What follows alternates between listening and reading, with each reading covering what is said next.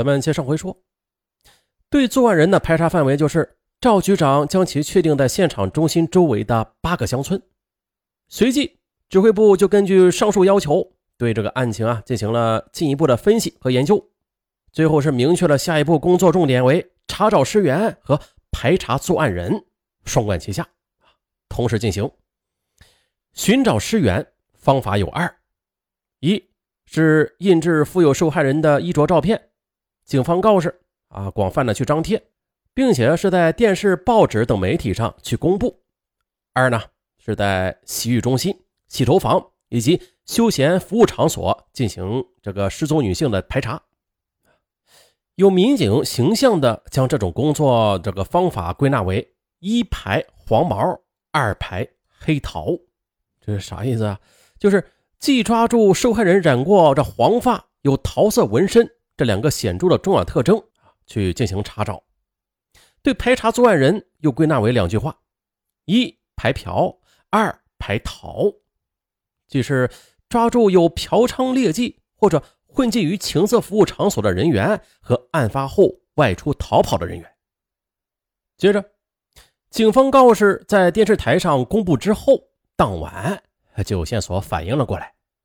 晚上九点多钟的破案指挥部成员。在听取各路人马一天的侦查情况的汇报，一对约莫五十岁左右的夫妻来到指挥部驻地，说要见局长，说啊有重要情况反映。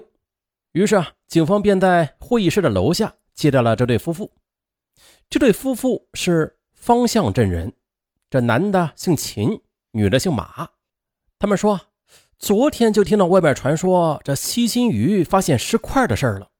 今天晚上，呃，在看到电视上的警方告示，觉得这件事儿与邻居董大军有关，所以这夫妻俩一合计，最终就决定了来反映一下情况。哦，那你们说说看，你们是怎么认为这个案件与董大军有关呢？啊，是这样的啊，就是今年春节之后的，董大军从外边带来一个女的，十多天之后的那个女的忽然就不见了。老秦说着。这脸上还是一副认真的样子。警方又问：“那你们再说一下，那个女的长什么样子？”啊，呃，高挑个子。老秦就用手这么比划着，这头发染的是黄黄的，呃，穿的衣服与告示上说的也差不多。接着，警方分两边，一边与老秦夫妇继续做着谈话记录，一边则立刻组织人员去查明董大军的情况。接着。警方是很快的就查明了董大军的资料。董大军，男，二十五岁，初中文化。一九九八年二月，因为敲诈钱财未遂被治安警告过。二零零一年九月的，又因为打架斗殴被治安拘留十天。这社区民警还介绍说了，董大军自小就是父母双亡，与哥嫂在一起生活，受到嫂子的虐待啊，形成了一种叛逆的性格。初中未毕业呢，就辍学在家，也是无所事事，与社会上一些不良少年长期的混在一起，是沾惹了不少的恶习。成年之后的他的哥哥就送他去学厨师，结果不是打破碗盆，就是打破杯子啥的，最后索性甩手不干了，就到处流浪去了。再到后来，他便来到休闲中心当跑堂，在干了一段时间之后呢。又嫌工资少啊，又到汽车站去帮中巴车主去喊客，混口饭吃。目前呢，主要是在扬州城区活动，很少回家。现在呢，他家里是三间房子，但是里面一个人都没有啊，就关在那里养老鼠呢。走去董大军家看看去。啊，说走就走。夜色中，一行人是三步并着两步，急匆匆的就赶到了董大军的家门口。只见。哎，这董大军家这灯还亮着，家里有人。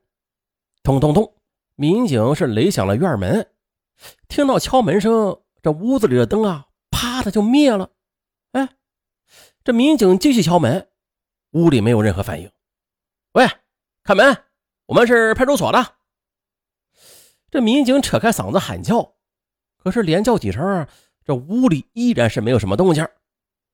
不对，这屋中有鬼。走咱们翻院墙进去。见到这种情景，王大队长果断地说：“蹭蹭蹭几下，训练有素的三名民警徒手便拍上了院墙，转眼间的就飞身跃入院内。这时呢，其中一人一脚便踹开了大门。也就在此时，后门咣当一下，只见一条黑影就窜了出去。嘿，站住！这民警一边猛追，一边高声的喝道。可是前边那人却不理不睬，一路狂奔，片刻间便逃出镇外。可是民警啊，也是鼓足了勇气，是穷追不舍。可这时呢，一条河突然白晃晃的横在前，那人猝不及防，一个收步，急于转身。可就在这稍微一迟疑之间的，哈，民警已经扑了上来，将那人摁倒在田地，又借助手机屏幕发出的亮光，一眼就认出了此人正是董大军。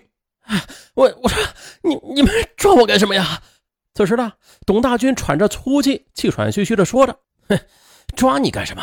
你自己心里有数。不是我，我没有干过违法的事啊，我能有什么数啊？没干坏事，没干坏事，你心虚什么？你跑什么？我我，董大军低下头去了。带到派出所之后的这民警也是颇费了一番周折，董大军这才服服帖帖的交代清楚了自己的问题。那是三月初，一伙地痞在浴室内赌博。